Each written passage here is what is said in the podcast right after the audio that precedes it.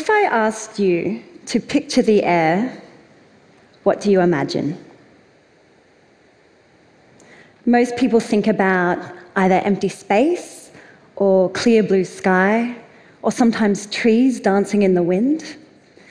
And then I remember my high school chemistry teacher with really long socks at the blackboard, drawing diagrams of sort of bubbles connected to other bubbles, and describing how they vibrate and collide in a kind of frantic soup. But really, we tend not to think about the air that much at all. We notice it mostly when there's some kind of unpleasant sensory intrusion upon it, like a terrible smell or something visible like smoke or mist but it's always there. It's touching all of us right now, it's even inside us. Our air is immediate, vital, and intimate. And yet it's so easily forgotten. So, what is the air? It's the combination of the invisible gases that envelop the Earth, attracted by the Earth's gravitational pull and even though I'm a visual artist, I'm interested in the invisibility of the air. I'm interested in how we imagine it, how we experience it, and how we all have an innate understanding of its materiality through breathing. All life on Earth changes the air through gas exchange. And we're all doing it right now. And actually, why don't we all, right now, together, take one big collective deep breath in? Ready? In. And out. So, that air that you just exhaled, you enriched 100 times in carbon dioxide. So, roughly five litres of air per breath, 17 breaths per minute, of the 525,600 minutes per year comes to approximately 45 million litres of air enriched 100 times in carbon dioxide just for you. Now, that's equivalent to about 18 Olympic sized swimming pools. For me, air is plural. It's simultaneously as small as our breathing and as big as the planet. And it's kind of hard to picture. Maybe it's impossible, and maybe it doesn't matter. So, through my visual arts practice, I try to make air not so much picture it, but to make it visceral and tactile and haptic. I try to expand this notion of the aesthetic, how things look, so that it can include things like how it feels on your skin and in your lungs, and how your voice sounds as it passes through it. I explore the weight, density, and smell, but most importantly, I think a lot about the stories that we attach to different kinds of air. So, this is a work that I made in 2014, and it's called Different Kinds of Air A Plant's Diary where I was recreating the air from different eras in Earth's evolution and inviting the audience to come in and breathe them with me. And it's really surprising, it's so drastically different. Now, I'm not a scientist, but atmospheric scientists will look for traces in the air chemistry in geology, a bit like how rocks can oxidize, and they'll extrapolate that information and aggregate it such that they can pretty much form a recipe for the air at different times. Then I come in as the artist and take that recipe and recreate it using the component gases. I was particularly interested in moments of time that are examples of life changing the air, but also the air that can influence how life will evolve, like carboniferous air, so it's from about 300 to 350 million years ago. It's an era known as the time of the giants. So, for the first time in the history of life, lignin evolves. Now, that's the hard stuff that trees are made of. So, trees effectively invent their own trunks at this time, and they get really big, bigger and bigger, and pepper the earth, releasing oxygen, releasing oxygen, releasing oxygen, such that the oxygen levels are about twice as high as what they are today.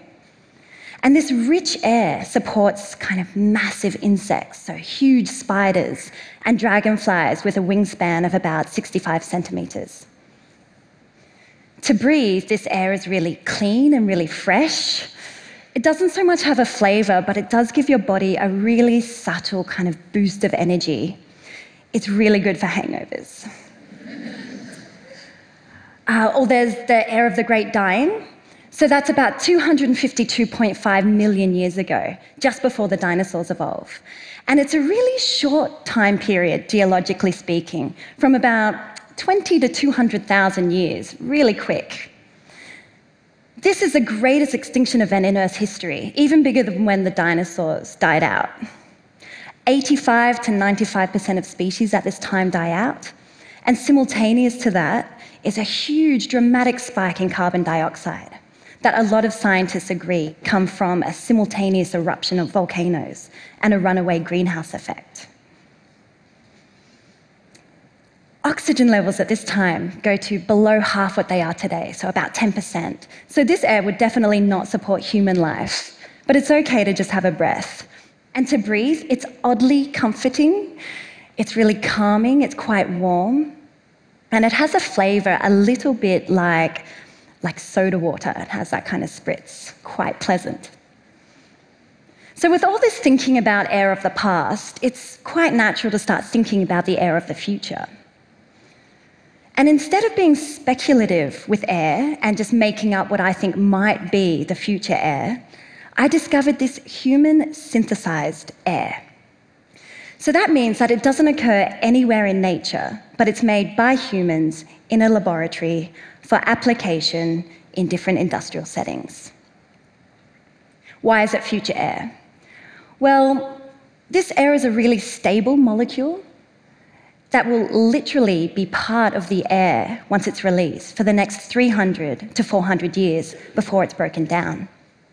So that's around about 12 to 16 generations. And this future air has some very sensual qualities. It's very heavy. It's about eight times heavier than the air that we're used to breathing. It's so heavy, in fact, that when you breathe it in, whatever words you speak are kind of literally heavy as well. So they dribble down your chin and drop to the floor and soak into the cracks. So it's an air that operates quite a lot like a liquid.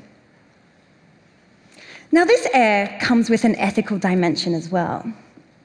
Humans made this air, but it's also the most potent greenhouse gas that has ever been tested.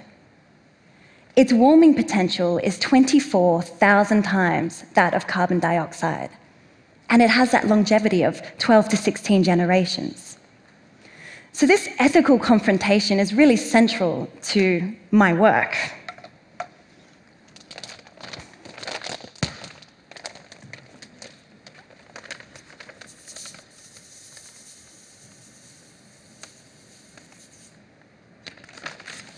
It has another quite surprising quality. it changes the sound of your voice quite dramatically.